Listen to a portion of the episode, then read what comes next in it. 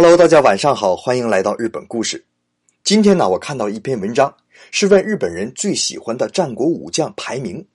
虽然呢，我们可能不太熟悉日本的历史，不过啊，这几个人名想必还是听过的。首当其冲的是最受欢迎的是织田信长，然后是丰臣秀吉，再次是真田幸村。有没有觉得少一个人呢？一个最重要的人。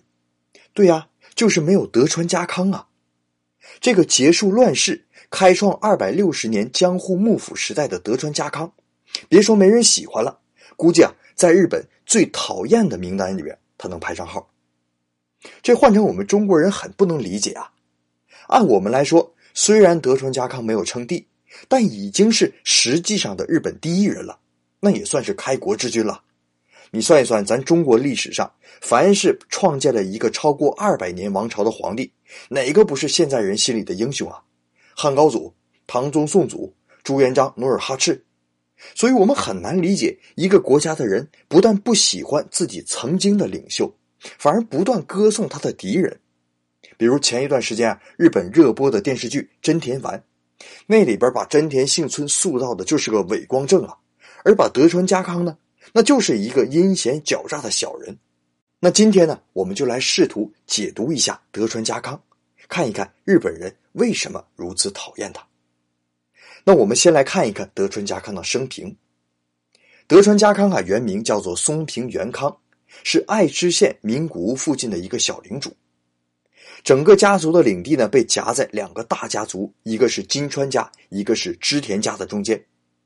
那松平元康的父亲呢？松平广忠是倾向于依附金川家的。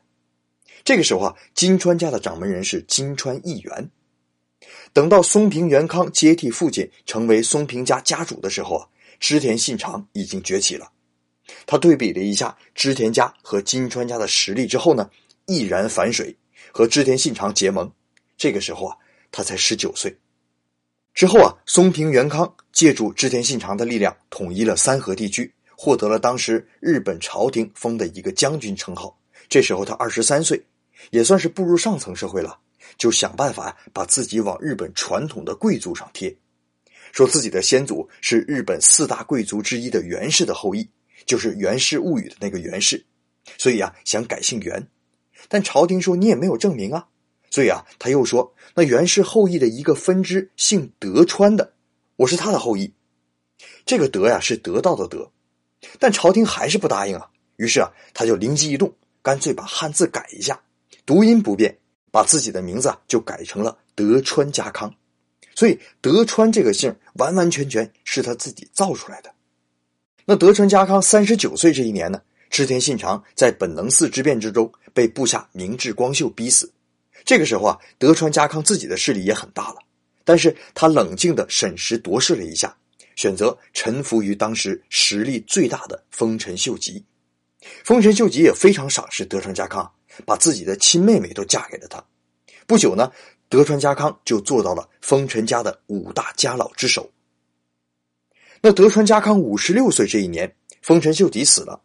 这时候啊，德川家康已经是国内第一人了。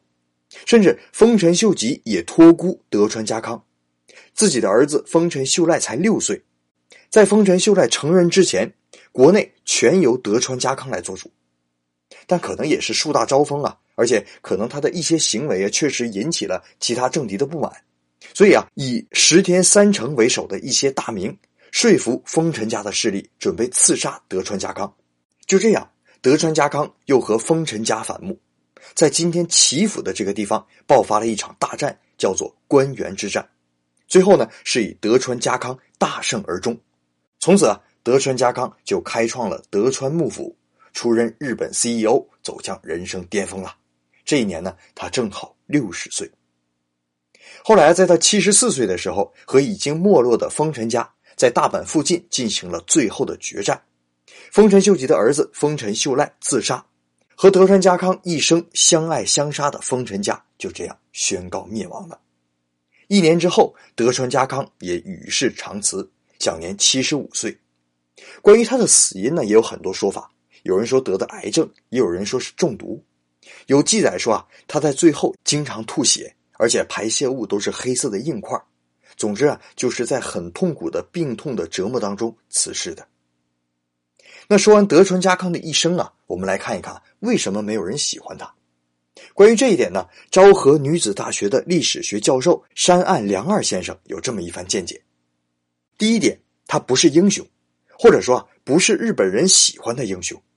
日本人喜欢什么样的英雄啊？得是那种在战场上入万人之中取上将首级如探囊取物一般，而且最好是那种出身未捷身先死的悲剧性英雄，比如说织田信长。真田幸村，或者说呢，是从小人物一步一步靠自己努力爬上来的，比如丰臣秀吉。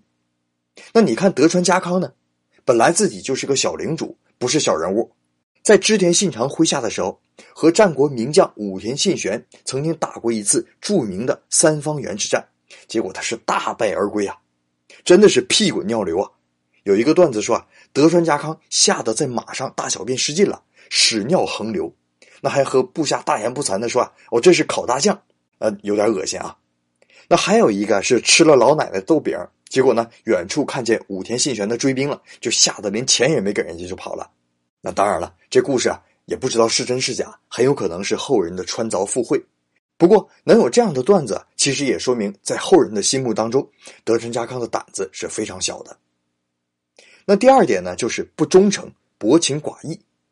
最开始啊，从属于金川义元，等当织田信长实力强过金川义元之后呢，就反水金川义元，跟着织田信长。信长死以后呢，跟着丰臣秀吉。秀吉死后又反出丰臣家。最要命的是，最后还不放过人家老小，在大阪来了个歼灭战。这哪对得起丰臣秀吉对你的知遇之恩呢？再说了，你老婆是丰臣秀吉的妹妹，也就是丰臣秀赖的姑姑。你一个当姑父的去打自己亲侄子，这也太不像话了吧？这是第二点。第三点呢是狡猾如狐狸。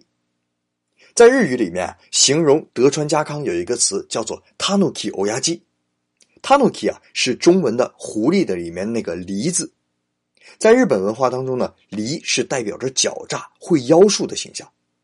叫他这个名字啊，就是说这老头会妖术、会邪术，善使狡诈。本来呢，他在三河地区的时候就喜欢拉一个打一个，他最后统一三河地区就是靠这个手段。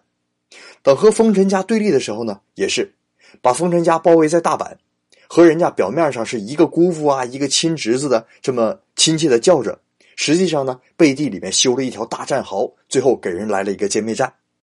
但是啊，我们细看德川家康的一生啊，无论是反水金川义元也好，狼狈逃跑也好。